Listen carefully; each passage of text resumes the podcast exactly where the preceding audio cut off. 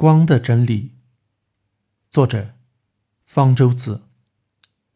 惠更斯号探测器在太空飞行了七年多之后，于二零零五年一月十五日成功登陆土星最大的卫星土卫六，引起全球注目。这颗卫星是荷兰科学家惠更斯于一六五五年发现的，所以这个探测器以他的名字命名。惠更斯是科学史上罕见的天才，除了发现土卫六，还发现土星光环。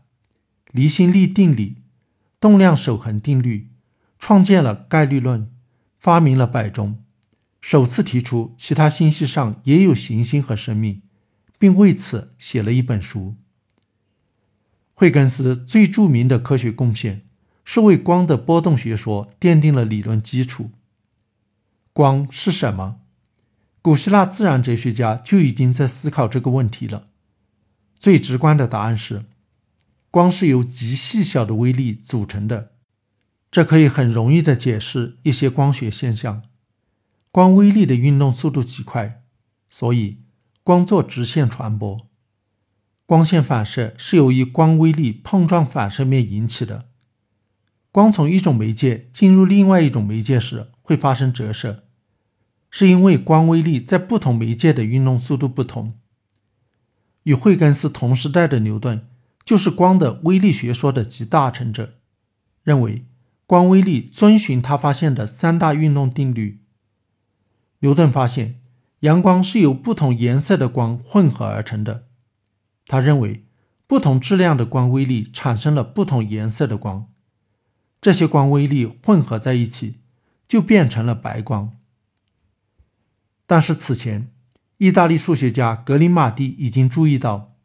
让一束光穿过两个小孔，其投影的边缘出现明暗条纹。他联想到水波的衍射，提出光可能是一种波，不同颜色的光是由于光波的频率不同引起的。但是，怎么用波动来解释光的反射和折射呢？惠更斯提出了一个后来被称为惠更斯原理的学说，阐明波面在媒体中的传播性质。在此基础上，用作图法巧妙地解决了这些问题。牛顿的死对头胡克也支持波动学说。牛顿刚提出微粒学说时，备受胡克的讥讽，声称牛顿学说正确的部分是剽窃他的，其他部分则荒诞不经。牛顿一气之下不再发表光学著作，等到胡克死后，才出版了《光学》一书。全面论述微粒学说，构建了一个相当精致的体系。这时候，惠更斯也已经死了，没有人能和牛顿唱对台戏。由于牛顿的权威，微粒学说被普遍接受。毕竟，这个巨人在那么多科学问题上都对了，这一个想必也不会错吧？牛顿死后七十多年。才有人试图复兴惠更斯的波动学说。英国物理学家托马斯·杨、法国物理学家菲涅尔用干涉实验证明了光是一种波。不过，对牛顿微粒学说的致命一击发生于1850年。牛顿和惠更斯的学说都能解释光的折射现象，但是有一个重大差别：牛顿学说认为。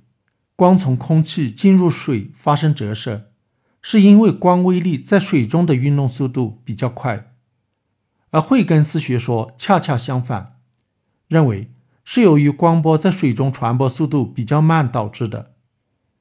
当时人们还没有办法精确的测量光速，不能验证谁对谁错。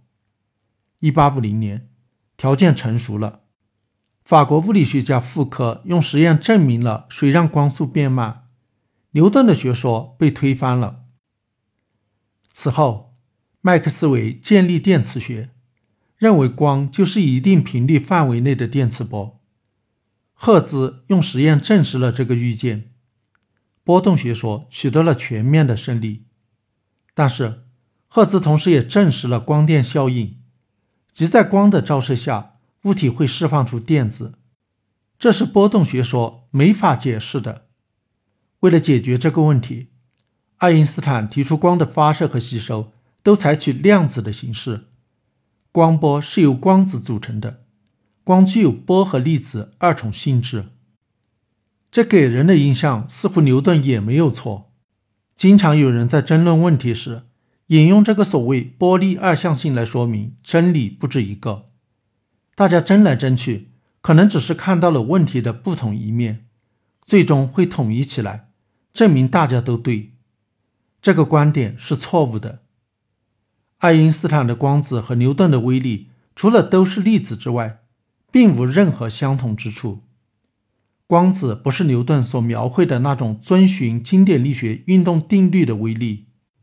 牛顿对光的反射、折射、衍射、颜色等等光学现象的解释都是错误的，波动学说才是正确的。在光的问题上，真理仍然只有一个。